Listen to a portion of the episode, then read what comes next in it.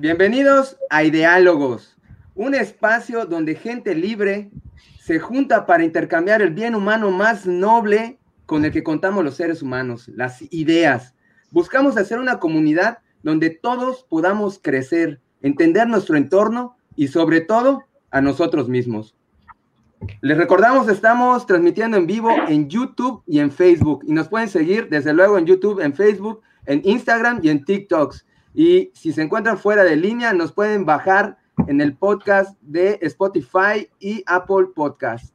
Siempre búsquenos como ideálogos con acento en la A. Le doy la bienvenida a mis compañeros Heriberto, Gustavo Herrera y Alan Castillo. Hola, hola. Un tema distinto cada semana y el día de hoy vamos a tomar, vamos a tocar un tema muy, pero muy polémico, el indigenismo y el hispanismo. Y para eso contamos con un invitado de lujo que nos va a iluminar con todo el conocimiento que tiene acerca de historia. Es un, él es un politólogo, amante de la historia, y su nombre es José Manuel Luege Bueno. Bienvenido, José Manuel. Gracias, José. Hola. Pues ya, sin más ni más, empecemos a dialogar. Mi estimado José Manuel, me encantaría que antes que nada nos dieras el, la parte histórica de donde nació este problema, si es que se le puede llamar problema, esta confrontación que se puede sentir que hasta la fecha existe de alguna manera, siempre y cuando pues nos puedas dar de una manera rápida la introducción y el contexto histórico para que de allá podamos partir y empezar el debate. Bueno, José, pues muchas gracias por la invitación. Este, hola chicos. Eh, el tema de, la lucha del indigenismo contra el hispanismo realmente son, son corrientes de ideología que están basadas ambas, ambas en, en, mucha ignorancia, en mucho odio. Una se basa en la leyenda negra, el indigenismo, y la otra se basa en la leyenda rosa, el hispanismo. Hay muchos este, personas como yo que coincidimos que este es un tema que debe dejar de verse como la típica historia de bronce y tenemos que empezarlo a analizar como, como lo que es un hecho del pasado que es parte de nuestra historia y es parte de nosotros mismos, ¿no? Eh, el tópico principal empieza en la que yo considero la fecha más importante de la historia de la humanidad, que es el 12 de octubre de 1492, eh, yo siempre he considerado que no deberíamos estar contando a partir del nacimiento de Cristo, sino que deberíamos de contar a partir del descubrimiento de América por Cristóbal Colón. ¿Por qué? Porque es el único hecho en la historia, bueno, más bien fue el primer hecho en la historia, aparte del nacimiento de la humanidad, del, nacimiento del género Homo sapiens, sapiens, es el único hecho que ha trascendido a los cinco continentes y es el único hecho que si tú lo quitas de la historia, nadie, nadie de los que estamos ahorita en esta reunión existiríamos. ¿sí? Eh, el, descubrimiento de América marcó el encuentro de dos, de dos ramas de la humanidad que llevan separadas más de 30 millones de años. ¿sí? La llegada del hombre a América y el fin, el fin de la conexión por el estrecho de Bering rompió un enlace que existía con el resto de la humanidad y que no se volvió a saber ninguna de estas dos partes hasta el 1492. Y son precisamente estas dos partes las que se enfrentan en este tópico del hispanismo y el, indigenismo. Por ejemplo, de un lado tenemos a la gente, a la nativa. Esto es mucho como, ¿se acuerdan de pandillas de Nueva York? Ajá, sí, sí. Okay. Están los nativos y están los conejos muertos, que eran los inmigrantes. Sí, entonces los nativos siempre era, es que nosotros somos nativos, ustedes llegaron, ustedes nos quitaron, chistosamente los nativos eran ingleses que ya llevaban tiempo allá, ¿no? Pero bueno, aquí el tema es que los nativos son los, indígenas, eh, son los indígenas apoyados por un amplio sector este, de mestizos y también una reciente, un reciente apoyo de la élite este, intelectual que ha empezado a, a unirse a esta idea de repudiar el sentimiento español, el sentimiento europeo, el eurocentrismo. en la actualidad, ¿no? En la actualidad, pero no es tan actual. La leyenda negra, todos hemos leído acerca de la leyenda negra, pero ¿qué es?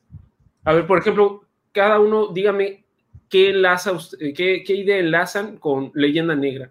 ¿Qué es lo primero que les, solamente una palabra, qué es lo primero que les viene a la mente cuando oyen leyenda negra? Saqueo. ¿Ok? Ni idea. No, la verdad. Genocidio.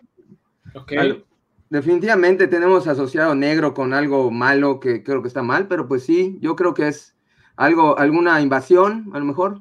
Ok. Heriberto. Heriberto. Estás en mute. Estás No en mute.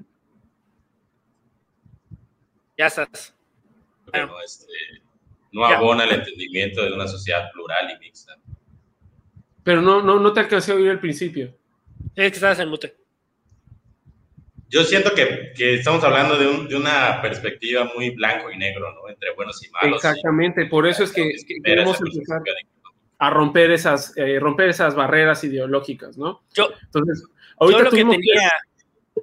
Ahora me saltaste. no, No, yo, yo lo que, este, este, yo, yo- yo lo que tenía con, con lo de leyenda negra, de, que, que igual te- debo de reconocer, ¿no? Y que, que debo de adentrarme del otro lado, es esta parte que decían de que todo fue un invento como que para desprestigiar España, pero, pero es un invento de, de, de- de quién o qué, o sea, quién, ¿de quién, quién, se, cuándo, cómo y por qué? ajá, quién se va a bene- o sea, quién se beneficia de desprestigiar a, a- a España, o sea, ¿qué, qué onda con eso? Mira, es, es muy política. Es que es, política, es diplomacia, es la, son los primeros usos del marketing en la historia.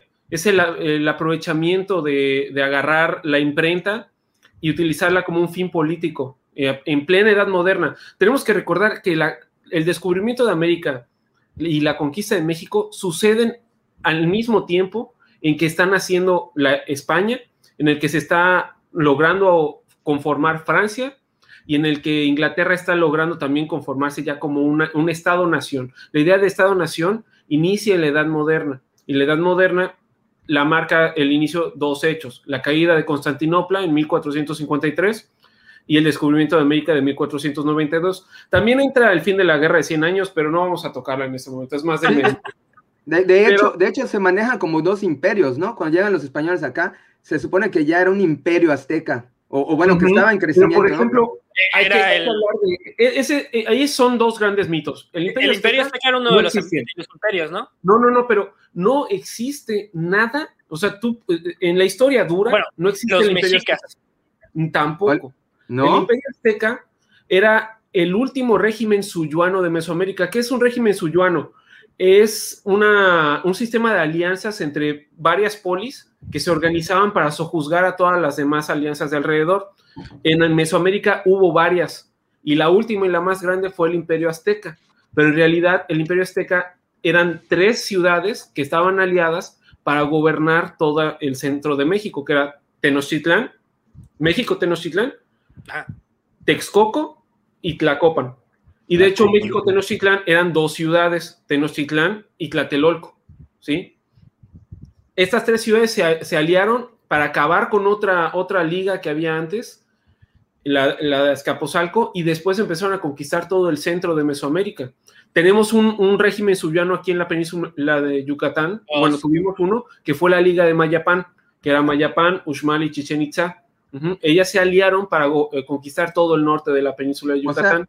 Nos estás diciendo que esta era una actividad común, de que se juntaran ciudades y cobraban, me imagino, una especie de, no sé, de impuesto o algo así a los, a los que tributo. estaban arriba, tributo. O sea, yo, yo por ser más fuerte y por haberte chingado me tienes que pagar. Es que es muy chistoso porque compara, compara este sistema de imperios, este sistema político administrativo con el imperio romano y es- son totalmente diferentes. O sea, el imperio romano iba creciendo e iba volviendo ciudadanos a las tribus conquistadas, obviamente después de guerras hipersangrientas. O sea, Julio César hizo una masacre en Galia, Bueno, quemó pero a tampoco fue como que aquí voy a hacerte ciudadano para que ya dejes de sufrir, ¿sabes? Obviamente había un, un tema de, de Ah, sí, era para, para que también tuvieran de dónde sacar nuevos soldados para las legiones. Ajá, Sí, es lo que- impuestos. Pero como- en, en ah. este contexto que nos estás diciendo. Ah, bueno, ¿qué onda, Pepe? No, no, no, Alan, Alan, Alan. Sí, continúa. Ah, que y en este contexto, por lo que, por lo que estoy entendiendo, es Eh, no es como nos pintan eh, de que España llegó y conquistó a los aztecas. O sea, el imperio azteca como tal no existía, eran varias tribus que se la pasaban peleando entre ellos. No eran tribus. Y no, llegó el imperio tribus, No digas tribus. Eh, no 200 mil, ¿no? Eran como 200 mil la ciudad de, de Tenochtitlan. Tenochtitlan era considerada una de las ciudades más grandes de esa época. Más tal vez solamente superada por Bagdad en esa época eh, la capital del imperio mongol en China y tal vez eh, Constantinopla. Pero es muy difícil que, por ejemplo, Venecia o Roma la hayan superado. Y Madrid en ese entonces era un campamento en un río. Eso que estás diciendo es, en, esa misma época, en los 1500, del 1510 al 1520, que fue cuando cayó. vamos, vamos a agarrar Sí, vamos a empezar por dos más para que sepamos por dónde vamos. De este lado tenemos al Imperio Azteca. De hecho, aquí está, el calendario del sol. Vamos a bajar. y también el, sombrero. eso, es un, eso, es un, cenicero. no, okay. para poner la pared. Ah, okay. Bueno, los aztecas eran una tribu que llevaba menos de tres siglos que llegó al altiplano central. ¿Sí? Venían del norte de México, eran nuevos, llegaron con un nuevo Dios, una nueva manera de hacer la guerra y una nueva manera de, de crear una ciudad. Fue tan exitoso que en menos de 200 años, 100 años, lograron establecer estas alianzas con Texcoco y Tlacopan, se chingaron a todos los que estaban alrededor y en 250 años crearon todo lo que conocemos como el Imperio Azteca, que aunque era muy grande, ah, por cierto, el nombre náhuatl es Escan Tlatoloyan, que significa la triple alianza. Ese es el verdadero nombre del Imperio Azteca, la Triple Alianza. ¿Ok? Escant Tlatoloya. Este, el Imperio Azteca nunca fue todo lo que es actualmente México, y mucho menos lo que fue Nueva España. Nueva España era casi seis veces más grande que lo que era el Imperio Azteca. Y casi tres veces lo que es actualmente México. ¿Vale? Ellos se expanden por todo el altiplano central, conquistan el valle de Oaxaca, llegan al, Totonacapan, que era la parte que actualmente está Veracruz, el centro de Veracruz, y llegan hasta el Soconusco, que está es la parte que hace frontera Chiapas con Guatemala, ya en tierras mayas, pero mayas del sur. Fue un régimen que se, construyó sobre, sobre una estructura ya creada por, por Tula anteriormente, y anteriormente por Teotihuacán, por redes comerciales que llevaban aquí milenios, pero que era muy nueva. O sea, de hecho, solamente hubo como 12 Tlatoanis, si no mal recuerdo. Estaban a 200 años de iniciado el, imperio. Sí, 250 años de que se fundó. ¿Cuál fue, ¿Cuál fue, el origen entonces de esta llamada leyenda negra? Espera, espera. Esa es la parte de, de, de es que de, la parte de México, lo que es muy importante que hay que entender es que está el imperio azteca, pero aparte hay otros 2.000 países en la región, güey. Están... Países. sí, es que hay que entender que cada principado, cacicazgo, imperio, cada estado. es un país diferente. Solamente en la zona maya había más de 80 cacicazgos diferentes y cada uno tenía su propio cacique. ¿sí? Y no eran, no eran parte de un imperio, nada, eran ciudades independientes que guerreaban y se mataban entre ellas. En Tabasco había también un montón de mayas chontales, en el norte estaban cuatro señoríos huastecos, estaba el imperio tarasco, que nadie habla nunca del imperio tarasco y era impresionante. De hecho, ellos ya tenían armas de bronce, mientras que los aztecas nomás usaban piedras y palos. Pero pero José Manuel, ah, nada más para acotar, o sea, nos estás diciendo que el tal genocidio como tal no existió. O sea, sí llegaron, llegaron a un lugar complejo, no llegaron como, como los, había un, imperio uniforme. Es correcto, me encantó la palabra que usaste, complejo. La complejidad territorial de Mesoamérica era tremendamente enorme, enorme. Es esa, esa simplificación del imperio azteca y que todos los mexicanos somos aztecas y de sangre azteca, es una idea posrevolucionaria que se empezó a utilizar por la SEP para crear un sentimiento de nación más fuerte y que evitara que volvieran a surgir eh, sentimientos de separatismos en el país. Pero es una idea. identidad a un país, claro. Es correcto. Aquí, por ejemplo, a ver, eh, yo soy de San Luis Potosí. Tenemos a dos yucatecos. ¿Tú, José, dónde eres? Yo igual soy yucateco. Yucateco. Heriberto. Villahermosa. Tabasqueño. Tú eres de, una, de un estado donde los mayas chontales eran la ley y nosotros, eh, nosotros estamos viviendo aquí en Yucatán, que era un, un estado maya, maya, maya, y yo vengo de un estado que estaba conformado por otomíes, chichimecas, huastecos y este, huiricutas. Ujú. No había aztecas donde yo vivía. Usted aquí tampoco, tampoco. Sí, no, Sí, no sí, había. sí, de hecho, acá Bueno, mayas nada más. tuvimos otra conquista.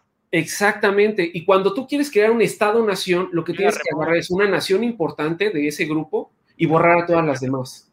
Cuando oímos hablar de Francia, franceses.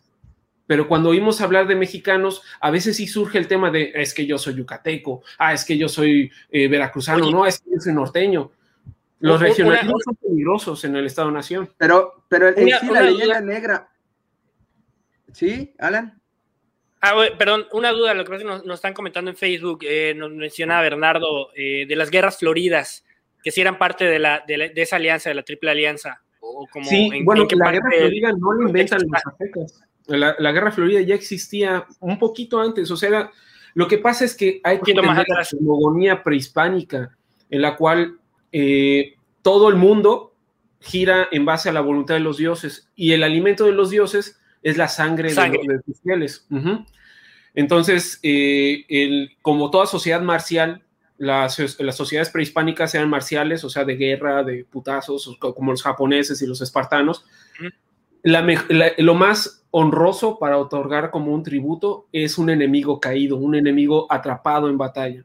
Entonces, como todos los, todas las ciudades-estado que estaban allá necesitaban eso, necesitaban ca- captivos, pues organizaban guerras periódicas, ¿sí? Guerras eh, rituales, que son las guerras floridas, pero también tenían guerras de verdad, ¿sí? Guerras de conquista, masacres, quemar ciudades, asediar, o sea, de hecho la, polios, la poliocertia, el, arte del asedio mesoamericano, es un tema muy poco estudiado, muy poco estudiado. Hay muy pocas muestras sobre armas de asedio de aquí, pero sí había. La guerra era algo que se respiraba, que todos los días desayunaban, comían y cenaban pensando en guerra. De hecho, toda la educación azteca se basaba en preparar guerreros. Desde luego eran guerreros y buscaban crecer ese imperio, Es correcto. de alguna manera. Como cualquier ser no, humano, como sucedía en todos los imperios alrededor de todo el planeta. vivo, Alan. Cualquier ser vivo lo único que piensa es reproducirse y ocupar más espacio y captu- eh, Correcto. atrapar todos los recursos que pueda. Bueno, Claro. entonces, eh, eso es como que ya, ya nos dio un poquito más de idea de, de- del Eso contexto de. Ajá, de México. De- del otro Exacto. lado que... Sí, Ahora vamos al otro lado. Vamos a pensar en estos. Estos cabrones. Me encanta porque eh, eh, este, este invitado a, a- o sea, Napoleón- está más que nosotros. Napoleón, tiene sus Napoleón vino de después, ¿eh? todo. Napoleón vino después. Esto lo encontré en una tienda de dulces. Es del carnaval. Los vendían así para el carnaval, están chidos. ¿Qué era España en ese entonces? España también no era España. Ujú. Estábamos hablando de seis reinos, la península ibérica. Era Castilla, el que todos conocemos, el Aragón, que, el que llegó finalmente. Sí, el que, el que llegó, pero ¿por qué llegó él? Ahorita vamos a hablarlo. Aragón, Navarra, Portugal y el último reino, el último reino árabe que quedaba en la península, el reino nazarí de Granada. Ustedes lo pueden ver en el escudo de España. El escudo de España tiene todos los escudos, excepto el de Portugal. Bueno, España llevaba 800 años creando, eh, o sea, los españoles llevaban, españoles, vamos, vamos a utilizar el término ibéricos, me gusta más ese término. Ok, sí, Los para que sea más incluye- fácil de entender. Sí, Incluye para no los hablar de portugueses, España, ¿no? sí. Va- vamos a poner ibéricos Sí, y incluyendo los portugueses. Los ibéricos llevan 800 años teniendo hijos para pelear. Y los Hijos andorranos. para pelear, hijos para pelear. Tienes un varón que se vaya a pelear contra los árabes. Y si tú eras un árabe, que se vaya a pelear contra los cristianos. O a veces al revés. Eh, 800 años viviendo en la frontera, viviendo en el viejo oeste del medievo. De hecho, toda la reconquista española es considerada la única cruzada exitosa, ¿sí? De hecho, España no participa en las cruzadas per se, porque en España estaban peleando ya con los árabes. Desde la caída del reino visigodo de Toledo en el, fue en el siglo VII, más o menos, y la revuelta de Pelayo para, para crear el reino de Asturias, 800 años peleándose contra los musulmanes para crear un espacio cristiano en la península ibérica y recuperar esa tierra, ¿no? Estamos hablando de gente que, creó una nobleza marcial, también parecido a lo de los aztecas, en la cual la única manera de subir el escalafón social es a través de la guerra, lo mismo que en Mesoamérica. De repente terminas de conquistar todo lo que quedaba de conquistar en la península. Ya, ya no existe el reino de Granada y tu reina acaba de mandar a un güey al otro lado del, del charco, que todo el mundo cree que no hay nada, aunque eso también es un mito. O sea, en Europa ya se sabía que la Tierra era redonda, pero estaba, como no sabían que existía América, pues creían que la distancia entre Europa y Asia era enorme. Y de hecho, sí, si tú quitas América del globo terráqueo, te queda un Pacífico gigante. Nunca lo podrías cruzar en barco. Por eso nadie partía para allá. Aunque los, los vikingos llegaron a llegar a lo que es actualmente es Canadá en el año 900.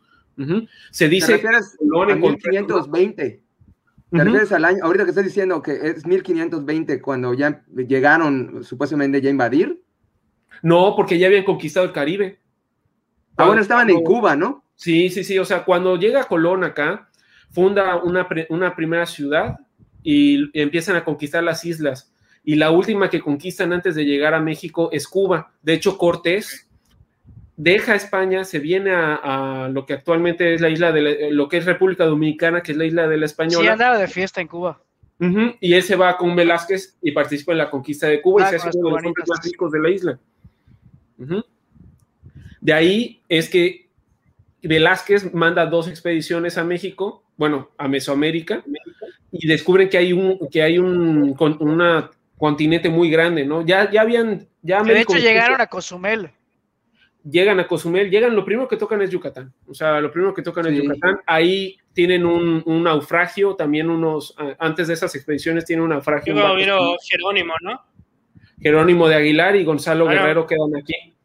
Gonzalo Guerrero. sí, sí. A Jerónimo. Ese, Bueno, pero él y la Malinche, ¿no? Sirven de, de- Los intérpretes de, Los de Cortés. El tema, el tema, o sea, Castilla fue la que llegó finalmente y ellos tenían su Sí, propia pero, agenda. pero Castilla no mandaba soldados. De hecho, Cortés no era un soldado. Los soldados que venían con Cortés no eran soldados de profesión.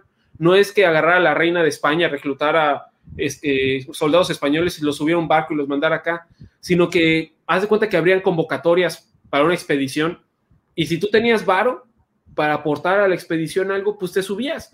Pero aquí venían abogados, nobles de baja caluña, este, Aventureros. aventureros, gente que se había quedado sin Ajá. tierras por la guerra, o soldados que se habían quedado sin trabajo porque ya se había acabado O, la o- o reconquista. gente a lo mejor. Ajá, gente a lo mejor que tenía ansias de, de ganar dinero, ¿no? Prestigio. Es que esto era como el salvaje oeste, era, ah, vámonos de vaqueros, vamos a ver qué hay allá, ver ya no hay. hay espacio en España para mí, me voy a ir al otro lado, a ver qué hay. Pero, pero ven acá, entonces no era, sí era como el medio oeste, pero no era un lugar tan, digamos, tan salvaje como para llegar, ver un extraño y matarlo cuando llegaba. O sea, porque Ah, sí, bueno, no, de hecho, O sea, estaba bien- no estaban tardó un buen explorando, rato en, que- en ponerse los ¿Cómo estaba putazos. ¿eh? e- este Jerónimo se supone que estuvo mucho tiempo, ¿no? En, en- en- en Yucatán eh, y, y no lo Jerónimo mataron, de le Maya. O sea, de hecho, a Jerónimo de Aguilar lo esclavizan junto a casi to- a todos los que sobrevivieron de allá, pero se comieron a varios y solamente quedan dos: Jerónimo de Aguilar y Gonzalo Qué Guerrero. amables. ¿Se comieron, se comieron literal? Sí, o sea, de- el sacrificio ritual en, la- Ah, ok. en las culturas prehispánicas es algo muy común y se, se aplicaba que después de- del sacrificio ritual, pues los cuerpos eran comidos por la élite en, en un tipo de antropofagia rituálica. Eh, Es muy común en, en, en no solamente en América, también en otras partes del mundo es muy común. Eso de comerse el corazón de tu enemigo caído, y El lagarto. los ojos, cosas así. Pues solamente sobreviven dos. Uno se vuelve parte de la sociedad. Gonzalo Guerrero abraza las costumbres mayas, se casa con la hija de, de un, del cacique Chactemal y abandona toda su fe y se vuelve un maya más. En cambio, Jerónimo de Aguilar era- Ah, bueno, perdón, que, que incluso tengo entendido que es el verdadero padre del, del. Del O sea, él tuvo hijos antes, ¿no? es correcto. Ok, con- es continúa. correcto. Ah, bueno, Jerónimo de Aguilar era, él era un fraile, entonces no podía abandonar su fe. Y como que no quería integrarse a la sociedad, pues lo mantuvieron como esclavo. Y así estuvo hasta que llegó Cortés en 1519. Y ese hecho, por poquito no pasa. O sea, de hecho, algo que muchos no saben es que Cortés ya había fundado dos ciudades antes de Veracruz y una fue en Cozumel.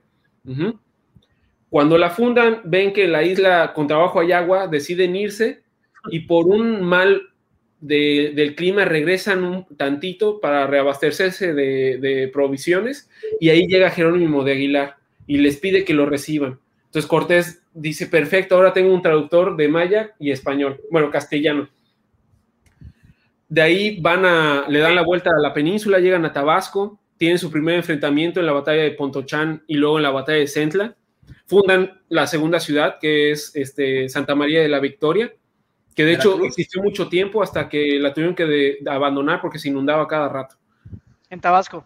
En Tabasco. Sí, de hecho los habitantes de Santa María de la Victoria re, son los que fundan Villahermosa. Cuando ah, de, okay. deciden abandonar la ciudad, eh, fundan Villahermosa. Uh -huh. Luego, ahí es cuando, eh, después de esa batalla, es cuando le dan a la Malinche, y esa es la verdadera. Mucha gente dice es que Cortés le ganó a los, a los aztecas por las armas de fuego y por los caballos. No, Cortés era un pinche genio, ¿sí? Era un político. Era un político, era, era, era un diplomático, pero más que nada era un estratega, ¿sí? Es un estratega, a pesar de lo que muchos, no sé si vaya ahorita a tener algo de hate, este, yo en mi escalafón de los mejores generales de la historia, a Cortés lo tengo casi al, a la par de, o sea, de hecho un poco más arriba que Aníbal Barca. Uh -huh. Solamente lo tengo abajo de Alejandro Magno. Pero si te pones a pensar, logró casi lo mismo y en menos tiempo. Uh -huh. A mí lo que me, me, llama mucho la atención es de haber logrado convencer a gente indígena que se ponga de su lado. Exacto. Bueno, de ahí surge todo este tema de la leyenda negra un poco, ¿no? El hecho de que, eh, pues, convenció de alguna manera a los juzgados, a de los indígenas, de los pueblos indígenas. Es que también es, es, es, volver a entrar en el tema de que, ay, nos cambiaron espejitos por oro. A ver, vamos a pensar, cabrón. Yo tengo un espejo de vidrio. Tú en tu puta vida has visto vidrio. Uh -huh. Y tú tienes oro. Y para ti el oro, pues sí, te gusta, está chido, es joyería pero no es tu hitazo. Eres un pedo conseguirlo para mí aparte. ¿Qué, ¿Qué, dice la ley de oferta y demanda? Si yo tengo un producto que tú en tu vida has visto, vale su peso en oro, ¿no? Sí. sí entonces, pues sí. ¿qué engaño, ¿de qué engaño están hablando? Pero, eh, entonces, realmente no hubo un genocidio como tal, o sea, siempre, sí hubo, digamos, como lo habíamos dicho, fue complejo. Hay, hay que hablar, ¿qué, ¿qué, es genocidio? A ver, alguien que lo busque así. Ah, exactamente. RAE. ¿Hubo genocidio o, o no? La, elimina, la, eliminación de, un, de una etnia completa, de un pueblo. Pero tiene que ser preme, predemi, eh, premeditada. Premeditada, exactamente. Claro. Tiene que ser hecha con un plan. Sí, que, o sea, Hitler, cuando de, decidió de eliminar a los judíos, hizo todo un aparato ¿sí? Todo un aparato este, jurídico, eh, gubernamental y administrativo para eliminar a los judíos. Se llama el plan final. Y no lo hizo hasta ya bien avanzada la guerra, lo hizo en, mil, mil cuatro, en 1942. ¿Sí? Ya llevaban tres años de guerra. ¿Cortés alguna vez hizo eso? No. ¿Los reyes de España alguna vez hicieron eso? No. De hecho, tú puedes leer el testamento de Isabel la Católica y expresamente convierte a todos los indígenas en súbditos suyos, uh -huh, con todas las leyes que eso conlleva. De hecho, suena, suena feo, pero lo, lo, suena feo, pero lo real es que inclusive los esclavos que traían de África tenían menos, menos nivel, ¿no? De, esa de, esas, de esas castas. Sí, pero por ejemplo, un esclavo eh, africano en el Imperio Español tenía más acceso eh, a subir en el escalafón social que uno en, el, en, cualquier, cualquiera de las colonias inglesas, portuguesas, francesas u holandesas que se te quiera ocurrir. De hecho, hubo conquistadores negros, ¿sí? Hubo dos conquistadores negros. Interesante. Hubo conquistadoras Oye, mujeres. O sea, de hecho, en la expedición de Cortés había mujeres. ¿Alguna vez habías oído eso? ¿Qué? Sí, había. No, no. O sea, bueno, ajá, yo... Poquitas, ¿no? Eran como y españolas, no estoy hablando de la malinche. No, yo pensé que nomás eran como que las acompañantes, ¿no? Como no, las consortes. Eh, algunos soldados iban con sus esposas y ajá, obviamente en algunos momentos... Pero ellas tomaban las armas. Claro que sí, llegaba la, la, la, pelea, llegaba hasta el campamento, güey. Tenían que agarrar una pinche lanza y unirse a los hombres, a sus maridos. Sí, no, pelear voy, por sobrevivir. Voy a, citar, voy a, citar, algo del episodio pasado, entonces no existía el machismo en esa época. Sí, sí existía, ¿eh? Pero también recuerda que todo depende del momento. Uh -huh. sí. Oye, pero, por ejemplo, entonces, ¿qué, tanto es cierto? Porque digo, es, sabido, y, no se puede tapar con un dedo el sol, de que los aztecas, o como nosotros nos enseñan en el libro de historia, que es el imperio azteca, que ya vimos que no es el imperio azteca, pues se la pasaba fregándose a otros, entre ellos a los famosos tlaxcaltecas, ¿no? Que eh, supuestamente, o se dice que ellos se aliaron, se aliaron con los españoles. Entonces ahí es un tema de... traidores. Ajá, entonces... ¿Traidores o...?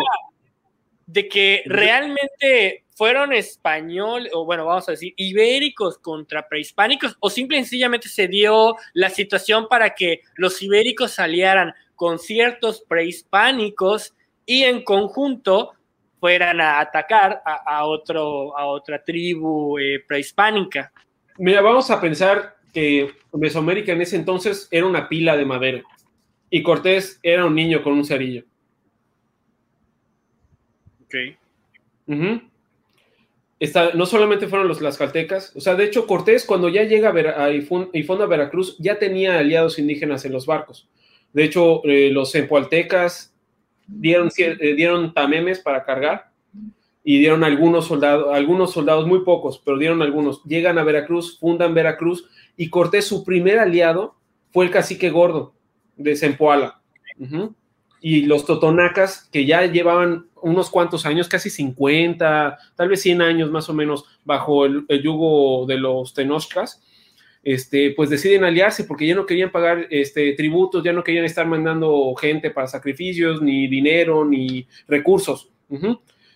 Y se aliaron bastantes, pero no eran un pueblo muy guerrero. Por eso es que no destacan. Siempre todo el mundo habla de los tlaxcaltecas, porque pues, eran como los pinches espartanos de aquí, güey pero los, los dieron casi cuatro mil soldados en la marcha. Entonces Cortés llega a México con 600 hombres, de los cuales 100 eran marineros y los otros 500 eran entre, entre soldados y entre gente de, la expedición. Entonces, ¿qué hace? Juega sus cartas, decide utilizar eh, las cartas y vamos a agarrar a la, a la persona que está enojada con este cabrón y vamos a decirle que se una con nosotros. Todos los grandes generales lo han hecho. Aníbal lo hizo cuando fue a Italia. Intentó convencer a los griegos para que se alzaran a los griegos del sur de Italia para que se alzaran contra los romanos. Alejandro lo hizo cuando cruzó a Persia. Levantó todo, eh, eh, se, eh, se, volvió faraón de los egipcios para separar Egipto del imperio persa y tener soldados de más. O sea, todos los generales lo han hecho. Y estoy seguro que los, los aztecas lo hicieron en su tiempo. Entonces, sí. Bueno, acá la, duda, la duda que me queda, ¿eso justifica entonces de que no, existe, no existe un tal, o sea, una, o sea, un genocidio y una conquista, entonces no debería haber ninguna división. O sea, ¿por qué ahorita? ¿Por qué, ahorita, se resurge el tema de pedir disculpas a España o hay, algo, de, que perdonar. de votar, de votar estatuas de Cristóbal Colón o los es la leyenda negra, es la leyenda negra. O, aquí estos cuates a todo, su, hit. O sea, yo no voy a decir que, que no hubo guerra, que no hubo presión. Obviamente había ciudadanos de segunda y tercera clase, pero que queda algo muy claro. La sociedad prehispánica era una pirámide. La sociedad eh, ibérica y europea era una pirámide el rey está acá y aquí están los esclavos. Entonces, cuando llegaron los españoles a América, lo único que hicieron fue agarrar la cabeza, en muchos casos matarla, en otros casos casarse con ellos y siguió la pirámide igual que como estaba. Y le quitaron los, ídolos o la cosmogonía. quitaron los sacrificios humanos. Y pusieron a la, a la religión católica. Que ahí yo siempre he dicho, eh, si tú fueras un indígena, por ejemplo, este, que te pide que tu primer hijo, no, no en todos los casos así, pero que te dicen, ah, vamos a sacrificar a tu bebé de dos años, Así que no le pongas nombre. Cuando cumpla dos años nos lo das y lo vamos a sacrificar para que llueva. Y así te ha pasado a ti, le ha pasado a un primo tuyo, le ha pasado a la señora que te hace las tortillas. Bueno, pero tu, idea, se supone que eso era como el camino a la salvación. Exactamente, espera, espera, espera. O sea, es que pasas de, tener un Dios que necesita que tú te sacrifiques por él para que él viva, y de repente llega este cabrón, te trae un libro y te empieza a contar de un, de un Dios que se sacrificó por ti y que no te está pidiendo que tú te sacrifiques por él para que él viva. Él ya se sacrificó por ti. para tropicalizaron el discurso. No, güey, es que no es tropicalización. Eh, eh, léete, bien, eh, léete el, Nuevo Testamento. Jesús se sacrifica para limpiar los pecados del mundo. No, sí, me refiero a que lo adaptaron a la realidad. A la realidad. no, yo te lo estoy planteando así. Te están echando estas ideas en la cabeza y tú eres un indígena del montoncito. ¿En serio crees que, que los obligaron a volverse cristianos? yo, yo ahí sí difiero, este, ahí sí bueno, me permito diferir a ver, a ver, cuenta, que, una de las, este, pues quizás de las eh, recriminaciones más sentidas de estos eh, movimientos indigenistas es este, lo que algunos autores llaman epistemicidio, ¿no? que es eh, matar una cosmogonía, una visión del mundo, ¿no? que desde Occidente pudiéramos, o de una cosmovisión occidental pudiéramos decir que es justificada o no, que es salvaje o no, pero ella es su cosmovisión de la vida. ¿no? Entonces, ah, esta y ni siquiera es una imposición como tal, ¿no? De una muerte de una cultura eh, por otra, sino es una hibridación, es, un, somos el resultado de estos mundos complejos, diversos. Eh, la parte en la que sí me permito diferir es, por ejemplo, vas a ir a... O sea que este proceso no fue tan terso y tan, tan ligero. No, no, no, ya lo sé. Basta ir a los museos de la, de la Inquisición, que hay, por ejemplo, en estados como Zacatecas, a, ver, quienes no querían este, ser conversos a la nueva fe. Acabas de tocar un tema bueno. Son, instrumentos de tortura brutal. Sí, sí, sí, sí, pero... Chispas, o sea, no era como que... Heriberto, Heriberto, Heriberto. corría mi sangre, la de mi familia. A, ver, pero en ese sentido yo siento que hay por ahí, o sea, no, hay, que opacar esta parte igual sangrienta que hubo, ¿no? Ahora, yo no estoy de acuerdo. ahí te va un dato y espero que este dato te haga vibrar un poco, güey, porque es un dato que casi nadie conoce. En los 300 años que duró el virreinato de la Nueva España, no fue juzgado ni sentenciado ni un solo indígena por la Inquisición. Bueno, habría que revisar la fuente, ¿no? No, bueno, es que todas las fuentes. Yo igual he revisado por ahí. Este, es que ahí te va, a ver, espérate. que dan, dan este, Mira, de la otra perspectiva de los hechos. Espérate, a ver, de, todo lo del virreinato, de la conquista y del descubrimiento de América, tenemos varias fuentes. Tenemos fuentes locales. De hecho, los tlaxcaltecas escribieron mucho, muchísimo, y también los tarascos y muchos nobles indígenas que que se volvieron parte del, virreinato, escribieron mucho sobre su historia y escribieron mucho sobre esto. De hecho, los tlaxcaltecas hicieron varias denuncias al rey sobre derechos que no les, estaban respetando y algunos se les atendieron, otros no.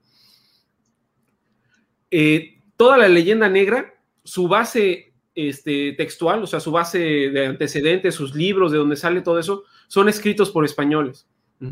O sea, fue eh, este eh, Fray Bartolomé de las Casas, era, e, era parte de la iglesia española, era parte de la iglesia, él escribió una denuncia contra el régimen de las encomiendas para que el rey reformara este tema y dejara de haber abusos contra los indígenas. Sus escritos son las bases de toda la leyenda negra. Entonces, si vamos a tomar como legítimos, eh, legítimas las fuentes de un sacerdote español, ¿por qué no podemos tomar también como legítimas las fuentes del registro de juicios que tuvo la Inquisición. Ahí te va la respuesta. O sea, nuevamente, la construcción de una perspectiva histórica, como acabas de decir, obedece a recopilar determinadas fuentes, no necesariamente directas, sino secundarias, como documentos, como tradición oral, como demás. Nuevamente, es la construcción de un relato de hechos históricos a partir de la perspectiva de un historiador que va creando una narrativa de un suceso determinado. En toda construcción de un relato, de una narrativa, pues existen posturas, ¿no? O existen eh, discriminar una fuente o favorecer o ponderar otra. Claro, lo que quiero decir es que un relato histórico como tal, eh, no vamos a conocer la historia tal cual, ¿no? Sustancialmente como fue, porque hay diferentes aproximaciones a diferentes hechos particulares, ¿no? Por ejemplo, pongo un ejemplo muy sencillo. Eh, al término de, esta, de, este, de este diálogo que estamos teniendo o de quienes nos están escuchando, cada uno que diga un breve resumen de cómo estuvo este diálogo de hoy. Estoy seguro que los cinco lo estamos viendo de manera directa, de manera este, actual y vamos a tener posiblemente eh, una perspectiva distinta de lo que acabamos de vivir en este momento, ¿no? Y estamos siendo este, testigos presenciales del hecho. Ahora, una, una reconstrucción de un relato histórico tomando eh, fuentes eh, que distan mucho, ¿no? En tiempo y en circunstancias, pues hay que tener ciertas reservas, ¿no? En cuanto a la interpretación de esos hechos. Yo lo sé, pero estoy hablando de pruebas, pruebas, pruebas. El punto al que quiero llevar, llegar, ¿no? Eh, es que la prueba es Nuevamente, la interpretación de la, historia tiene diferentes interpretaciones. Pueden haber grupos que se inclinen hacia una o hacia otra, y no necesariamente es que unos estén del todo mal o no. Ahora, yo digo, como sociedad o como nación o como mexicanos que nos, este, reconocemos, ¿qué historia nos conviene contarnos, no? Para traer un, un poco el tema a la actualidad, a este debate que estamos sabiendo o que hay entre indigenistas o hispanistas, ¿no? Realmente reconocer que somos resultado de este proceso, ¿no? Que no es que hay españoles malos que vinieron este, a victimizar a, indígenas que eran, este, eh, pues, no sé, puros y, que no había abusos en, Mesoamérica, ¿no? Era color de rosa, la República de la como, la, como naturaleza humana, habrá sus buenos y sus malos, sus bondades y sus crímenes en ambos, en ambos este, bandos y somos el resultado de esa mezcla, ¿no? y en ese sentido, ¿tendría, que el, ¿tendría que el rey de España pedir disculpas? ¿O quién tendría que pedir disculpas? esa es la gran Yo creo que nos tenemos que, en todo caso, tendríamos que disculparnos a nosotros mismos como mexicanos. Es que ese es lo absurdo. el, discurso, reconocer que el discurso entre, eh, unos contra otros es, es una absurdez. E, es una pelea de mexicanos entre mexicanos. Ajá, o sea, siempre yo siento que este país ya tiene suficiente polarización como para polarizarlo aún más, ¿no? Chairos contra derechairos, ¿no? Este, Hispanistas contra morenitos, ¿no? Ah, no, no, no. Ya hay mucha polarización en el país como para, alimentar estos discursos aún más polarizantes. Yo creo que somos una sociedad plural, diversa, compleja, como decía Luege. El norte es muy distinto al sur o al centro, ¿no? Y aún así, pues pues somos un país. ¿no? Pero ahí, ¿cuál es el crisol, Heriberto? ¿Cuál, qué, qué, es lo que qué es lo que define a México? ¿Cuándo nació México? ¿Qué ah, bueno, yo te, yo te, quería preguntar si los países son accidentes históricos, entonces. No, son resultados, pero por ejemplo, México, eh, ¿en qué se basa el discurso de, de, de Amloco, por ejemplo? Se basa en un viejo y rancio discurso que, se maneja en la élite intelectual mexicana del siglo XX para acá, en que México, el México que nosotros vivimos, es resultado del México de los aztecas y que se teletransportó en el tiempo hasta el siglo XIX. No, sí, o sea, es que ellos eso es lo que plantean, que todo lo que hizo España en 300 años fue imposición, destruir, imposición, destruir y matar. Y que el México que existe ahorita no es resultado de eso.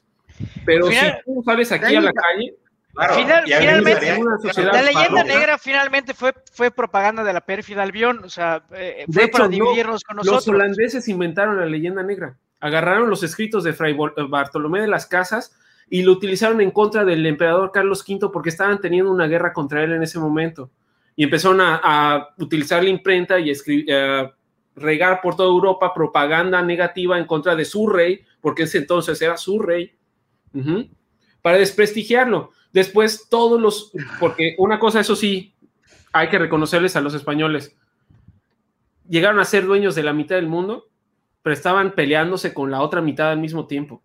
Entonces, cuando tienes tantos enemigos, pues obviamente va a haber fuentes negativas de, lo que tú haces, ¿sí? Y está muy cabrón, o sea... Pero la, resultante de eso es la división, del, la división ideológica del país. La no puedes hacer una película de, de Blas de Leso, por ejemplo. No, no puedes hacer una película de Hernán Cortés sin, sin salir con alguna pendejada, alguna... Eh, hubo una serie, de Amazon. recientemente salió, no me acuerdo de qué personaje que, mucha gente le está, o sea, muchos españoles la estaban criticando. Y son reconstrucciones de hechos históricos. Desde y es que en España hay un, hay un enorme odio hacia ser español. O sea, tú no puedes salir a la calle en España con una bandera de España. Bueno, sí, tengo entendido que, podemos. Eres un, facha, eres un fascista. Si tengo entendido que podemos estar a favor de que pidan perdón a, México, ¿no? ¿Pero la bandera española o la bandera de Castilla o del no, la bandera de España? O, ser monarquista es otra cosa. La blanca con, con, la, con, la, con, la, cruz. Ah, ese es, ese es el aspa de Borgoña. Ah, no, ah, la, la, que parece que de, de, piratas. No, e, ese es el aspa de Borgoña, que fue la, la bandera que utilizaba la Casa de Habsburgo, que se fundó con Carlos I, Carlos V en España. Pero la bandera de España actual tiene el escudo de los reyes.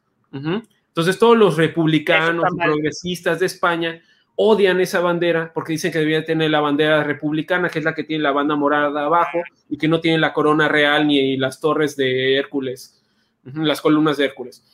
Me, gustaría hacerles dos preguntas. Sí. Adelante. A traer un poco el tema igual a la actualidad para polemizar un sí, Sí, porque ya, ya tenemos el contexto ahora. El contexto histórico. O sea, este, esta voz o esta postura indigenista eh, igual podría obedecer no solamente a un contexto histórico, sino a un contexto muy vigente y muy actual, ¿no? Eh, si revisamos estadísticas de nuestro país, usualmente eh, los sectores poblacionales con mayor grado de marginación pues suelen ser este, las poblaciones indígenas, ¿no? Eh, ¿Hasta dónde todavía como país tenemos ahí eh, una asignatura pendiente, no solamente en reconocer su realidad, sino en atender las circunstancias complejas en las que viven, ¿no? ¿Hasta dónde realmente hay por ahí eh, una conciencia indigenista de estos grupos marginados que existen? Esa es por una parte, ¿no? Y por otra parte, desde la perspectiva gubernamental actual, si realmente hay un interés por los indígenas, eh, ¿Qué sería más interesante? ¿Empeñarse en pedir eh, disculpas al rey de España, no? ¿O realmente eh, enfocarte en políticas transversales que puedan atender las necesidades de esta población que, o sea, no hay, no hay que negarlo, ¿no? Están ahí, viven marginados, viven en condiciones este, bastante adversas. Es decir, lo que quiero decir, este, esta perspectiva indigenista tiene vigencia todavía o no en este México actual y cómo la estamos atendiendo como país en función del contexto en el que viven estas poblaciones. Pues realmente el México actual traicionó la idea que se ha vendido todo el tiempo. O sea, tú léete un libro de historia de los modernos, no este, este lo estaba buscando para mostrárselos. Este es el libro de historia de sexto año de mi mamá. Este puede servir. No sé. ¿Sí? No es ah, viejo. Tú lees esto, eh, cuando mi mamá iba en la primaria, les enseñaban a aprenderse la lista entera de todos los tlatoanis de Tenochtitlán. Se aprendían todo el camino de peregrinaje de los náhuatl hasta el Valle de México y el nombre de las siete tribus náhuatl que llegaron, ¿no? Bueno, en la historia de bronce mexicana, nos. Ah, sí, yo soy súper antibritánico, Edgar. me cagan. la pérfida albión yo veo una bandera de Inglaterra, inmediatamente veo una calavera con dos huesos sobre un fondo negro. Es una mierda. Pero bueno, este, en fin, este, la historia de bronce mexicana nos vende que la independencia se hizo para liberar a los indígenas. Ahora, ¿ustedes sabían que en el bando realista la mayoría del ejército realista eran indígenas? De hecho, en Perú fue un pedo para los revolucionarios independistas liberar Perú, porque la mayoría de la población no se quería liberar. Por eso duró un chingo la guerra ya, de hecho duró más tiempo que en México, y en México duró 10 años porque era lo mismo, el grueso poblacional no se quería separar de la corona, pero para los criollos no les convenía entrar en un régimen ya más constitucionalista. Hay que recordar, hay que recordar que cuando estalla la, independencia de México y las independencias en general de, América, España estaba siendo, había sido conquistada por el personaje que está atrás de Gustavo. Napoleón. Junto a su hermano como rey legítimo. Y puso al rey de España. Que vamos, el rey Fernando VII dejaba mucho que desear como rey. Los españoles no se dejan gobernar por los, por los franceses e inician un movimiento subversivo y crean el germen de, la, de las constituciones este, americanas, o sea, porque de allá realmente nos basamos, pero nadie se acuerda de eso, la constitución de Cádiz. La constitución de Cádiz y los congresos de Cádiz invitaron a miembros de todo el imperio a participar en igualdad. Claro, había más diputados de las provincias de España, pero de Nueva España había, había de Filipinas, había de Cuba, y fueron y eh, construyeron una constitución de corte liberal para que el rey Fernando VII la jurara. Imagínense qué pensaron todas las élites criollas y peninsulares que estaban en ese momento en América, que les iban a quitar sus privilegios. No les convenía ser parte de un imperio así. Y entonces empezaron a apoyar las independencias. Mucho tuvo que ver allá también los masones, los ingleses, los estadounidenses. Sí, de hecho, por ejemplo, Bolívar. Bueno, ellos, ellos fueron los que aprovecharon esa leyenda negra que, que había surgido. La capitalizaron para, tener una legitimización de su movimiento. O sea, Bolívar y esos güeyes. Finalmente dividieron un poco al, país, eh, unos con una visión más yanquisa, más más pro-británica o anglosajona y los otros más monárquicos españoles. Oye, pasar de ser un solo imperio desde Canadá hasta Patagonia y de repente inventarte 26 países, Pero realmente, hasta donde entiendo, la, religión tuvo que ver mucho allá, ¿no? Ah, donde entiendo, donde había sacerdotes, es donde se crearon los países. O sea, realmente esa parte... No, Bolívar no era sacerdote ni San Martín pues por allá oí en algún lado que por lo menos eh, ellos fueron los que empujaron más para esas divisiones entre los países. En México, es que México fue la diferencia. México fue el, el estallido de México, lo lideró un religioso y lo continuó un religioso, José María Morelos. Pero al final no fue el que lo consumó. No, pero no lo consumó. El verdadero padre de la patria es Iturbide. De hecho, el verdadero padre de la, de la nación, primero hay que hablar de la nación. La nación mexicana su padre es Cortés. ¿Sí? Porque, en el sentido de. Porque él es el que. Uh, ahí sí te va a caer hate, ¿ah? Ahí sí te va a caer adelante. O sea, un extranjero. El padre de la patria es Cortés. De, la nación. De la, nación. la nación. Estamos hablando de, un, de una región donde había más de 2.000 pueblos que en menos de una generación, en menos de dos generaciones, pasó a ser un solo país. Uh y con una un solo nombre, que era Nueva España, que en menos de tres, cuatro generaciones terminó siendo este, homogéneo religiosamente con el, catolicismo, que empezó a ser homogéneo en la lengua con el castellano, y que fue, empezó a ser homogéneo con la cultura barroca, en menos de tres generaciones. Y, todo, y digo, homogéneo no necesariamente es mejor, ¿no? No, yo no digo que sea mejor, aunque creo que hubo más paz en el virreinato. Pero como dices, fue a, fuerza de la, fuerza de la religión fue la virreinato, en 300 años de virreinato, que en 200 años de independencia, Heriberto. O sea, hubo menos yo lo que digo nuevamente es entender nuestras realidades no desde una entronización de una perspectiva u otra. Sea es que no es entronización, es simplemente romper paradigmas, o sea, existe un paradigma este, de que el virreinato era malo. Romper con la historia de la CEP, en pocas palabras. Es que es lo que trato de decir, Heriberto, o sea, y, la, el, momento, el, único momento en el que o sea, no es de buenos y malos, esta región donde estás parado tú, el único momento en el que esta región llegó a ser verdaderamente relevante a nivel mundial fue en el virreinato, ¿sí? De aquí salían los barcos a China y de aquí salían los barcos. O sea que ya no somos relevantes. El oro del puto. Somos, la economía, somos la economía. Relevantes. AMLO dice que somos los mejores. Pero creo que allá tiene que ver mucho que había oro. tenemos la Virgen de Guadalupe. México tenía plata, no oro. Sí tiene un poco, pero la plata era lo bueno. Tenemos la Virgen de Guadalupe, cabrón. La primera moneda mundial se acuñaba en la Ciudad de México. Bueno, pero. una pequeña pausa. Eh, nos comentan en Facebook. Eh, eh, esto, es muy interesante esto. En Facebook nos pone Bernardo Meso de que hay una. que existe una teoría que dice que el cronista Bernal Díaz del Castillo en realidad era Hernán Cortés.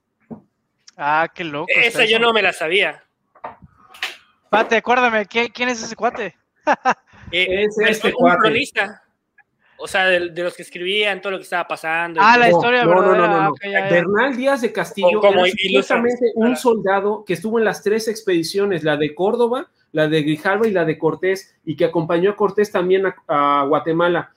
Esta es una edición preciosa que yo tengo con ilustraciones en dos tomos de la verdadera historia de la conquista de la Nueva España. Con dibujitos, toda la cosa preciosa. Desde la perspectiva, desde esa perspectiva. Desde la perspectiva de un, de un testigo ocular de los hechos. Claro, pero que tenía, tenía una posición, ¿no? Por esta cosa, ah, esta cosa que ves acá ah, es la primera novela de guerra de la historia. Y eso, está escrita en español, güey. El punto que quiero decir es que sí, es testigo fiel de los hechos. Ah, no, no, no. De hecho, es. Eh, Desde una perspectiva particular, ¿no? por eso tienes que tener este libro. Bueno, cada cabeza es un mundo, al fin y al cabo. Exactamente, es ahí donde quiero llegar. Su por historia. ejemplo, una claro, vez que nos hemos tocado es, son los. Es su versión. Pero bueno, aquí voy a empezar a sacar mis libros también, porque no. Una narrativa del, una narra, se imagina una narrativa histórica de este proceso de construcción de país desde una perspectiva de los negros traídos a América, ¿no? Y convertidos, o bueno, o siendo testigos de esta construcción de país que llamamos México y sus descendientes como tal. O sea, yo siento que es una vena no explorada suficientemente en nuestro país. La versión de los perspectiva... La versión de los vencidos. Los vencidos. lo hacen más blanco en los billetes. Ajá, entonces nuevamente, son perspectivas de la historia desde un lugar particular, ¿no? Yo, es que a mí me queda claro que... A mí me encanta Bernal Díaz del Castillo, pero siempre te tienes que leer también las fuentes las caltecas de la época. Eh, ellos son muy interesantes. El, el, el, lienzo de Tlaxcala es una joya. De hecho, yo considero que es el primer cómic de la historia. Buenísimo. Oye, ¿tú consideras que le ha hecho daño a México esta dicotomía absurda de indigenistas? Por supuesto, es una estupidez. Es una estupidez porque ¿quién gana, una, ¿quién gana en esta ¿Quién gana en esta propaganda o esta es raja política? Ganan los políticos. Pero, pero yo quiero, yo quiero aclarar algo porque creo que esto es importante y no podemos perder de vista la historia. Yo no soy muy, muy docto en lo todo lo que tiene que ver historia, pero hay una realidad y esa realidad no se puede negar. Si eres indígena en México, no tienes, eh, aspiras, no tienes movilidad social y, y normalmente donde naces es donde te vas a morir. Bueno, pero en general en México la movilidad social es casi nula. ¿Han leído este? nazcas donde nazcas. ¿Han leído este? ¿Cuál es? No. Eh, me suena, pero no, la verdad no. Léanlo. Te va a dar asco ser, eh, vivir en Yucatán, güey. O sea, ve, léelo. Cada vez que vayas a una tienda vas a querer vomitar, cabrón. Nuevamente, o sea, la casa divina. La, casa divina, la casa beduina. Pero es parte de la Pero eh, México Bárbaro fue escrito en 1890, güey. Ya llevaban 90, eh, casi 70 ah, años independientes, cabrón. ¿Sí? Ya no había justificación de que los españoles los estaban explotando. Y aquí seguían vendiendo mayas en Cuba como esclavos. Claro, pero era esta élite criolla, ¿no? O sea. Eh, pero bueno, ¿qué, y mestizos, los mestizos blanquizados son los peores, cabrón. Son los que más daño le han hecho a los indígenas, los, los, mestizos que quieren ser blancos. ¿Cómo, cómo, ¿Cómo Michael Jackson se pusieron ahí piel blanca? ¿Cómo? eso quería preguntar, ¿hay reminiscencias de esos discursos actualmente en nuestro país? Por supuesto que sí. Esta polarización entre fifis y chairos, ¿no? Por decir algo así. Déjate fifis y chairos, vamos a hablar de norte-sur, vamos a hablar de la ciudad que te, la casa, o, de que ah, tengo que bajar por la escarpa porque yo, yo tengo que caminar en la calle y el patrón tiene que caminar en la banqueta. Esas mamás siguen existiendo, cabrón. Bueno, pero eso o, la mamá de los peatones y los ciclistas aquí. En lo que están ahorita en Yucatán con que nadie anda en la bicicleta ahora resulta. Pero bueno, eso creo que es una muestra así a nivel macro de que los seres humanos eh, por naturaleza siempre estamos peleando contra nosotros mismos. Y, siempre hay mexicanos contra mexicanos, españoles contra, eh, españoles contra españoles, ciclistas contra ciclistas, porque unos... Y yucatecos contra todos.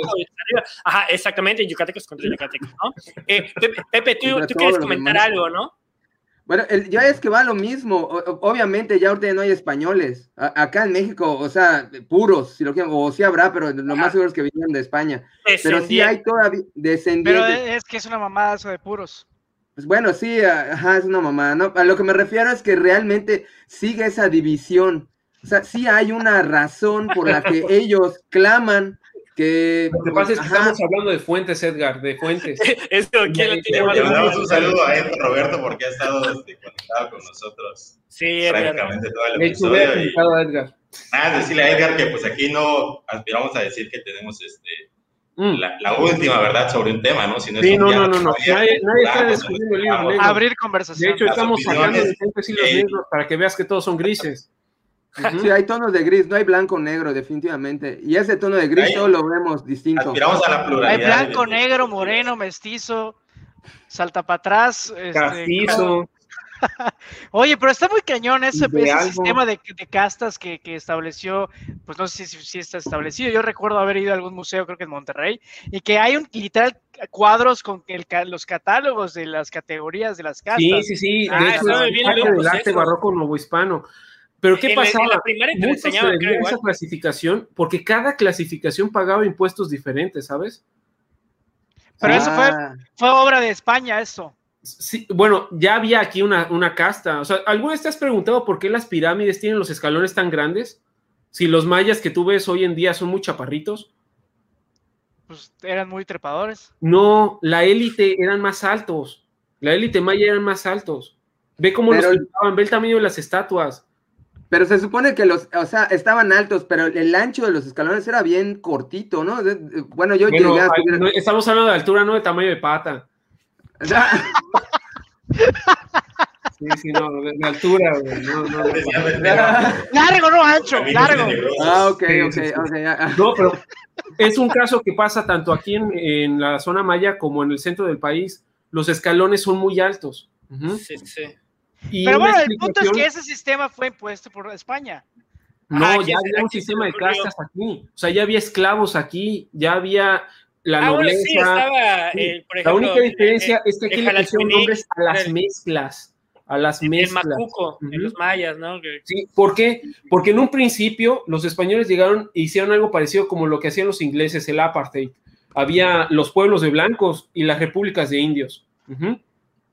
Entonces, las repúblicas de indios tenían ciertos impuestos, ciertos privilegios, y las ciudades tenían ciertos impuestos y ciertos privilegios, y cada uno tenía sus propias este, obligaciones. Pero cuando sus habitantes se mezclaban, pues conllevaban ciertas obligaciones y ciertas, ciertos derechos distintos, y dependiendo de tu mezcla, eran a los que podías acceder. Pero, por ejemplo, los indígenas estaban exentos del servicio militar y de ciertos este, impuestos, ¿no? Pero tenían que hacer jornales y trabajar casi gratis para los españoles o construir las iglesias cercanas a su pueblo. Esas mamadas que eran prácticamente esclavitud, los, mayas conocieron a los teotihuacanos.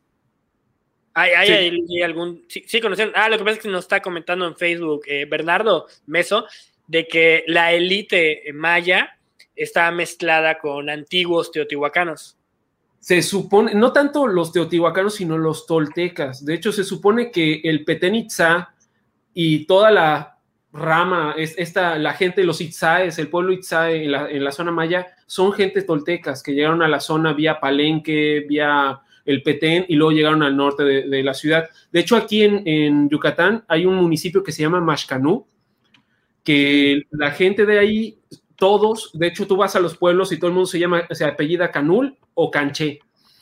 Y los Canul y los Canché eran dos tribus de náhuatl, de pueblos náhuatl, que vivían en la zona de Chicalango por Ciudad del Carmen y que fueron traídos como mercenarios durante las guerras entre la Liga de Mayapán.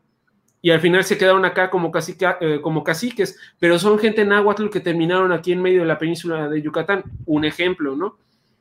Y son distintos fisonómicamente, muy poco, pero son algo distintos. Ok. Pero entonces no, hay nada que perdonar, según tú.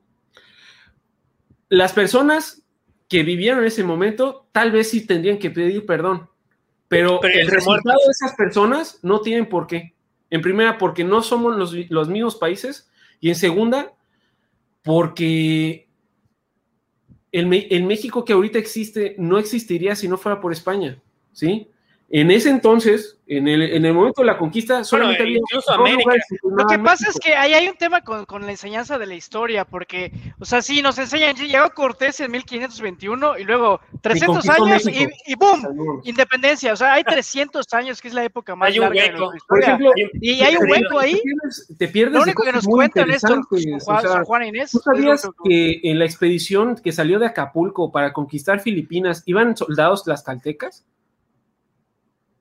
caltecas? ¿Cómo, cómo, La conquista de Filipinas fue llevada a cabo desde Acapulco y dentro de las tropas que fueron en los barcos para allá iban tlaxcaltecas y lucharon contra soldados japoneses. No estoy hablando de samuráis, sino de piratas huacos y cosas así. Este, ¿Tú sabías eso? O sea, ¿sabías que hay, un pueblo, hay un municipio en Filipinas que se llama México?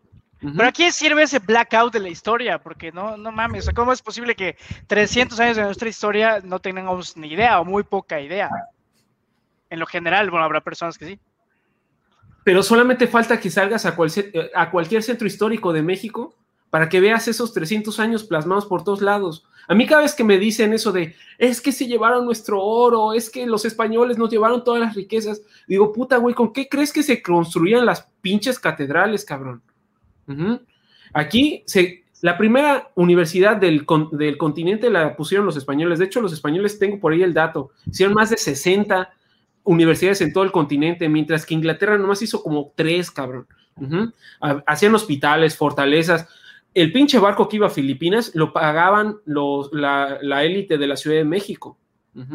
Y lo, no, era dinero que no se iba a España. Claro que se iba dinero a España, pero solamente se iban los impuestos correspondientes, o sea, el quinto real y otros impuestos que había sobre las mercancías. Pero había que construir caminos, puertos, muelles, hospitales, este, murallas como en Campeche, cabrón, esas cosas costaban. por, cierto, los, británicos atacaban Campeche. Sí, los malditos británicos pirateaban todo lo que podían, así conquistaron lo poquito que. Casi se nos va a Yucatán con Belice. José Manuel, pero tocas un tema que yo he platicado con mis amigos ingenieros, o sea, no lo he visto desde el punto de vista histórico, pero sí nos hemos dado cuenta que los países que fueron conquistados por, la, por Inglaterra, la Gran Bretaña, no sé, Madera. Eh, realmente fueron, tuvieron, al final terminaron siendo potencias, y en cambio toda Latinoamérica estamos, de hecho, seguimos conquistados de alguna manera ideológicamente. Entonces, definitivamente hubo una diferencia. No sé si fue una Por ideas como esta, de hecho, por ideas como esta. Ajá, hay una diferencia. Hay, mucha discusión en eso. Algunos dicen que es el pensamiento protestante de la superación y de la, de la ambición personal y el crecimiento económico personal. O sea, eso es algo que el protestantismo tiene. La ética protestante. Es un tema religioso. El calvinismo. Y luego entramos con ese tema del darwinismo social y la chingada, ¿no?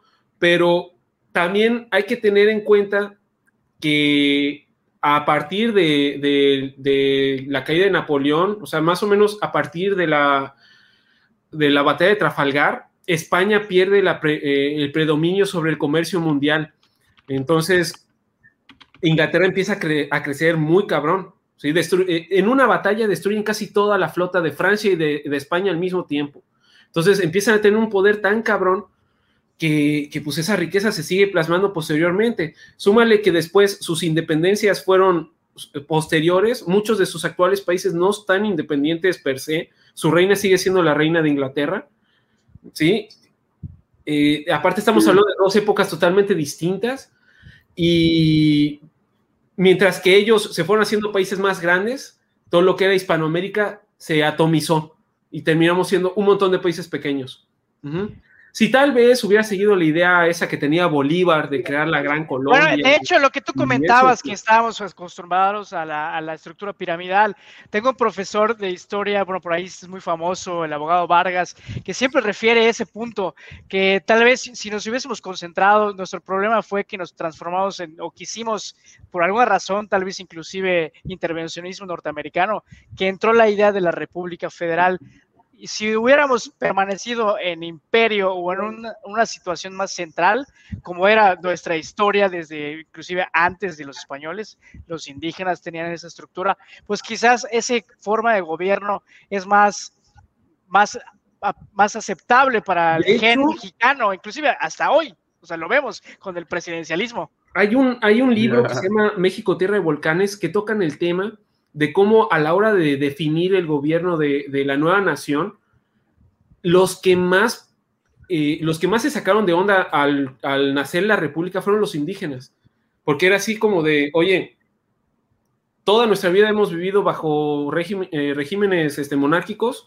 luego estuvimos 300 años con un rey, y de repente me quieres poner que, yo tengo derechos y que quiero un voto, fue un putazo. O sea, fue como cuando los Ares, como cuando mataron a los Ares y pusieron el socialismo, sin pasar por una democracia primero. Pues aquí quitaron la monarquía absoluta y pusieron una democracia de putazo, cuando tal vez una monarquía constitucionalista hubiera sido lo mejor, que era lo que se estaba planteando. O sea, de hecho, si, si no nos hubiéramos independizado y Fernando VII no hubiera traicionado a la constitución de Cádiz, lo más probable es que hubiera surgido una Commonwealth hispana con una monarquía constitucional basada en la constitución de Cádiz. Pero pues los liberales de, digo, perdón, los, los criollos, la élite criolla del continente no lo quiso así. No le convenía a los masones de acá, no les convenía a, Estados Unidos acá, y obviamente no le convenía a Inglaterra, cabrón.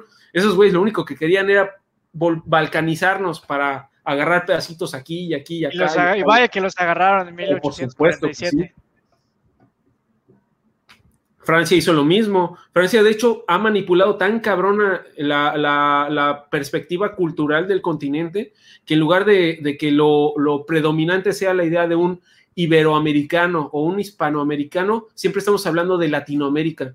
¿Qué chingados es Latinoamérica, cabrón? Exacto, pero ya, ya yendo un poco ya hacia el futuro, ¿cómo reinterpretar la historia para, pues, y dejar atrás esos discursos antiguos? Lo que hay que reconocer, o sea, eso te lo, te lo digo a, título personal, pero es, es, la línea que yo manejo en mi página y tal vez ustedes se den cuenta en la página del amante de Clio. México es resultado directo de la Nueva España, ¿sí? No somos herederos de ningún imperio prehispánico, ¿sí? Somos herederos. Bueno, somos una suma de todo, Porque realmente México se ha nacimos, no nacimos en la Nueva España tampoco, ese es el punto. No, no, no. O sea, es que México se ha reinventado un montón de veces, pero te estoy hablando del concepto nación, de, de la nación-estado mexicana. O sea, ¿de dónde surge? Es un heredero de Nueva España. Uh Cortés es el, padre de la nación. De la nación, pero el padre de la patria es Iturbide. Porque él crea México. O sea, él crea el imperio mexicano y es la primera vez que toda esta porción del mundo se llamó México, porque antes era la Nueva España.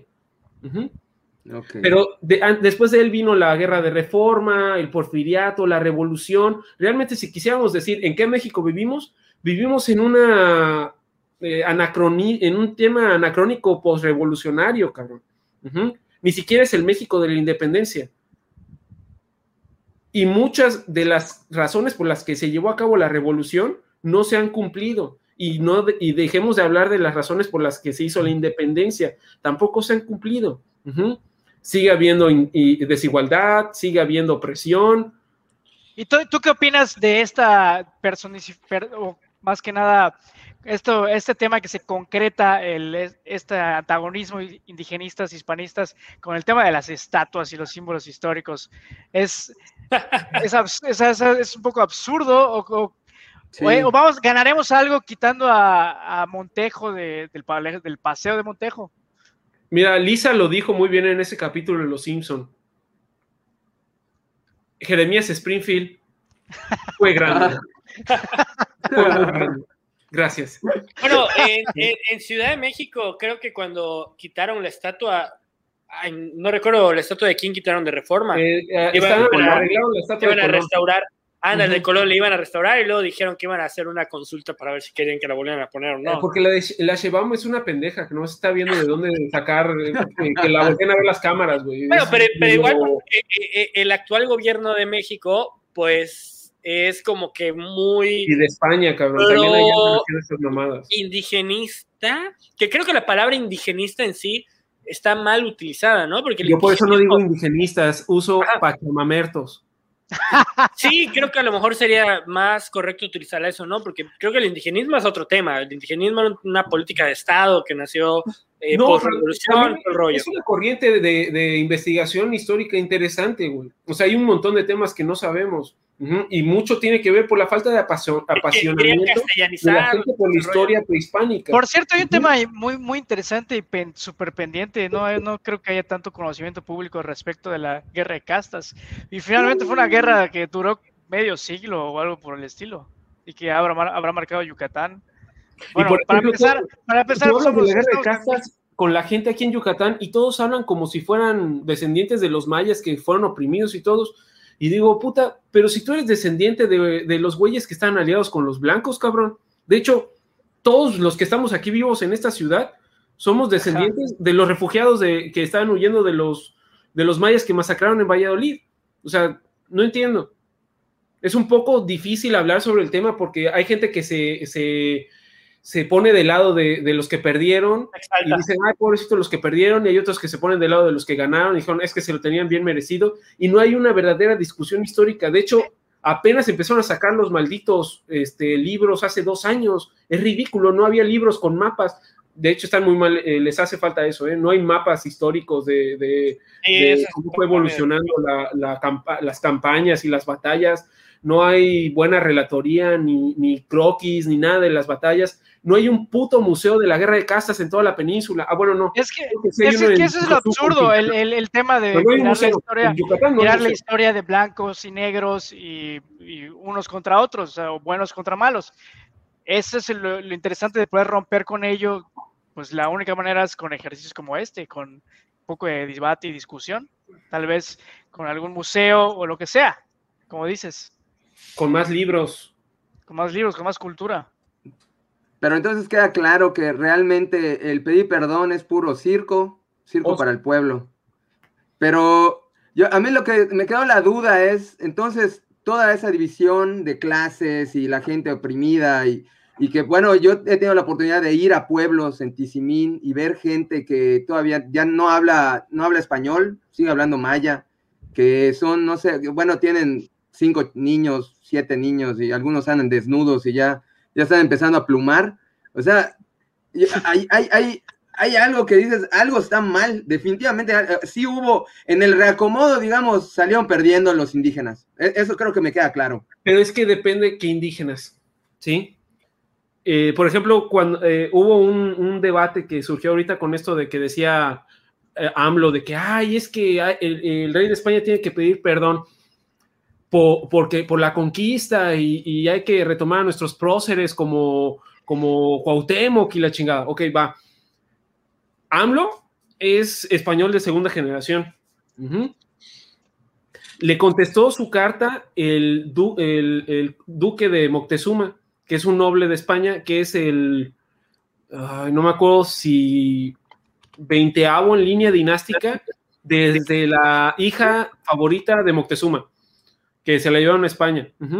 Lo mismo hicieron con los emperadores de, Perú, o sea, de, los emperadores incas y también del eh, Tihuantisuyo y también con los del Imperio Tarasco. O sea, de hecho, casi todas las élites indígenas fueron conservadas y fueron este, integradas en las culturas este, virreinales, digo, en las estructuras virreinales como nuevos nobles. Y había nobleza local, ¿sí? Los tlaxcaltecas tuvieron ciertos derechos que ningún otro indígena tenía, podían montar, podían tener espadas, participaban en las fundaciones de ciudades, pero eran cosas que se ganaron durante la conquista. Y como había, había indígenas de primera clase y había indígenas de segunda clase, así como había españoles de segunda clase e y españoles de primera clase, o sea, había españoles que llegaban pobres, había españoles campesinos que llegaban en el barco y eran pobres.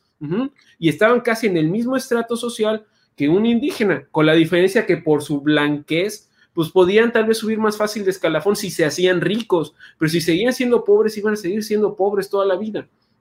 Y no era de que, ah, eres blanco, te vamos a regalar dinero y vete a fundar una ciudad. Si no lo ganabas en una guerra o lo ganabas vendiendo algo muy cabrón, ibas a quedarte en tu estrato social toda la vida. Y lo mismo los indígenas que eran parte integral de la, de la corona. Hubo muchos indígenas que participaron en fundaciones de ciudades. Monterrey se fundó con expediciones de tlaxcaltecas, San Luis Potosí se fundó así también, este, Ciudad Valles creo que también se fundó así. Eh, no me acuerdo si algunas ciudades de Coahuila y allá llevaban indígenas del centro de México que eran sedentarios a fundar ciudades en secciones de, de América donde las tribus prehispánicas eran nómadas Cosas así, o sea, hay muchos ejemplos de eso, de esos tlaxcaltecas que fueron a Filipinas. De hecho, les decían mexicanos, porque ya se identificaban a ellos como que venían del Reino de México. El Reino de México era una división administrativa de Nueva España, ¿sí? Y todos los que venían de allá eran mexicanos, y de ahí nació la idea de ponerle México a toda esta chingada madre. Pero bueno, el reino de Castilla. Eh, hablar de genocidio, no. La verdad, un genocidio tenía que ser premeditado. ¿Que hubo muchas muertes? Sí. ¿Que la viruela fue un arma biológica? No mames, cabrón. Ni siquiera sabían que existían esos bichitos. ¿sí? Nadie había esas madres. ¿sí? Creían que era mal de ojo o que la luna le había entrado en un cuarto menguante con Marte y por eso te habías enfermado. Entonces, no mames, no existían las armas biológicas. Sí creían en la peste y en, en aventar cadáveres a las ciudades y cosas así para bajar la moral, pero no sabían la relación enfermo, bicho, contagio. No existía ese estudio. no, no, hubo una, noción. No, no hubo una, un, plan para atacar con eso, definitivamente. Claro que no, o sea, no fue a propósito. Entonces, eh, hablar de que fue utilizado como un arma biológica para llevar a cabo un genocidio a nivel continental es la cosa más estúpida del mundo. Y nos está arrastrando ideológicamente tan cabrón, pero tan cabrón, que, que te digo, en España Tú pregúntale a un niño de secundaria si se siente orgulloso de ser español y te van a decir que no. Y la verdad es muy triste, cabrón. Es muy triste. A ver, mi estimado José Manuel, ya para cerrar, porque ya nos estamos alargando, normalmente es una hora, ya estamos creo que 20 minutos encima de la hora. Me gustaría que todos nos cerremos, demos una conclusión. Yo, en lo personal, me doy cuenta de que es más para un uso político esto de la leyenda negra y que deberíamos estar trabajando más en la cultura y en educar a la gente para que no esté tan rezagada y no haya esa división tan clara, que yo creo que desgraciadamente la gente que está en el poder no lo ha utilizado como algo bueno, sino lo ha utilizado para sacar raja política. Es lo que a mí me, yo es lo que puedo distinguir y creo que ahorita con todo lo que nos ha iluminado José Manuel, con toda la historia y toda la información que tiene, es este, lo que me queda claro, sí, yo, ya, yo siempre he estado de centro y no creo que, que haya malos o buenos, todo fue causal, todo pasó en tiempo real, no hubo muchas cosas pasaron como pudieron haber pasado, no había... Mi mamá que no usemos maldiciones. ¿Qué qué? Que no usemos maldiciones. Le digo que es como si estuviéramos en un bar, pero como Es que después de las nueve de la, noche. Es viernes en la noche, salud. Sí, ya, salud, si hay hasta alcohol de por medio. bueno, me gustaría, Alan, que nos comentes alguna conclusión al respecto. Conclusiones. Bueno, conclusiones de lo que ha salido acá y, de mi manera muy eh, personal es que definitivamente considero que no hay algo que perdonar, pero no en el sentido que digamos, ay, bueno, no, no hubo a lo mejor masacres, sí, hubieron masacres, pero en mi manera personal, como yo lo entiendo, las masacres no fueron solamente de los conquistadores, o sea, los conquistadores no fueron solamente los extranjeros que vinieron del otro lado del, charco. O sea, fueron los ibéricos que llegaron y salieron con otros pueblos prehispánicos eh, y atacaron al, ahora sí que al, más poderoso, ¿no? Al, al, más malote de esa época, ¿no? Y la realidad es que, como decía José Manuel, España no existía, México no existía. es absurdo pedirle eh, a las generaciones actuales de españoles que le pidan disculpas a las generaciones actuales de, mexicanos. O sea, a final de cuentas, gracias a esos sucesos, España es lo que es hoy en día y México y todo el resto de las naciones que fueron colonias eh, en su momento son lo que son. Entonces, eh, yo considero que es algo que no debemos de borrar, es algo que debemos tener latente, pero sin resentimiento a lo mejor como aprendizaje para el futuro de no volver a cometer a lo mejor algo tan atroz, pero pues es parte de nuestra historia y gracias a eso estamos aquí conectados todos. Yo con eso cierro. Gracias, Alan. Gustavo, ¿alguna conclusión? Sí, claro.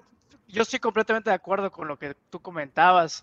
Así como tú como persona, como individuo, hoy eres el resultado de tus decisiones y de lo que pasó a voluntad y no a voluntad, pues es lo mismo con los países. Lo que somos hoy es el resultado de nuestra historia, lo bueno, lo malo, no tan bueno, y es absurdo verlo con tintes solamente de blanco y negro o de indigenistas contra hispanistas. Eh, somos lo que somos porque ambas cosas sucedieron. Somos tanto, tanto Cuauhtémoc como tanto Cortés. Entonces es interesante poder fomentar esa información para que las personas lo entiendan y al fin y al cabo esos discursos propagandísticos tienen un objetivo completamente ajeno a lo que realmente es la historia y lo que somos. Y al finalmente con este tipo de ejercicios vamos a lograr pues tener un poquito más de información y abrir un poco el panorama. Simplemente agradecer a José Manuel y invitar a los demás a que nos sigan siguiendo cada viernes. Aquí estaremos. Buenas noches. Heriberto, ¿alguna conclusión? Sí, totalmente de acuerdo. Eh, somos el resultado de, de un proceso histórico bastante complejo. No solamente tenemos la raíz hispánica o mesoamericana, sino ha habido migración árabe, ustedes en Yucatán lo, ven bien. Ha habido migración de Asia, ¿no? de coreanos, de chinos. en un mundo globalizado como el que vivimos hoy en día, la, la migración creo que es una constante que vamos a seguir viendo cada vez más.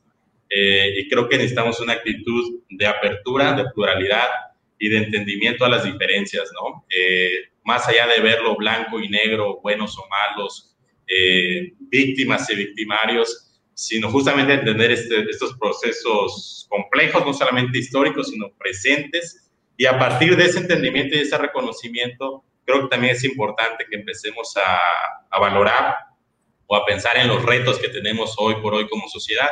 Y vuelvo a poner el punto que dejé hace unos minutos sobre la mesa, el, el tema de la, de la vida de los pueblos indígenas en nuestro país, que yo sí considero que pasa por, por circunstancias de exclusión, de marginación y demás, eh, pues es un tema importante, ¿no? O sea, más allá de rasgarnos vestiduras por los indígenas o los españoles de hace 500 años, ¿qué estamos haciendo hoy por hoy en esa sociedad tan desigual, eh, también tan plural, a veces tan clasista y racista? Creo que sí son características que hay en nuestro país y que a través de estos diálogos pues nos ayudan a tener eh, perspectivas distintas para ir reconsiderando nuestra identidad y los retos que tenemos de cara a, nuestra vida pública y privada, ¿no? Agradecerle a José Manuel por, por darse el tiempo de estar aquí con nosotros, darnos su perspectiva eh, bastante amplia, bastante válida y respetable. También agradecer a quienes estuvieron comentando constantemente en las redes sociales, decirles que estos micrófonos están abiertos, que quien quiera participar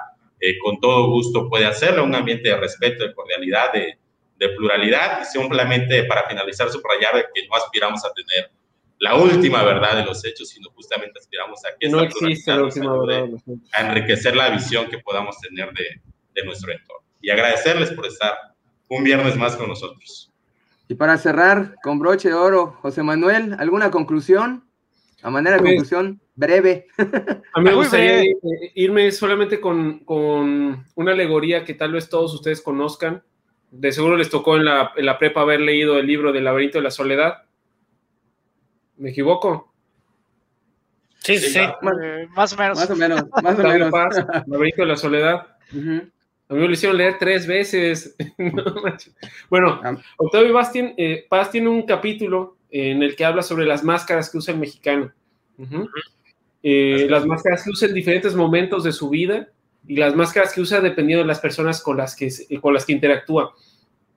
Una de estas máscaras que podemos identificar en el mexicano siempre es la del, la del el jodido, el chingado. De hecho, tiene un capítulo hablando sobre la chingada. Sí, eso nos consideramos los hijos de la chingada.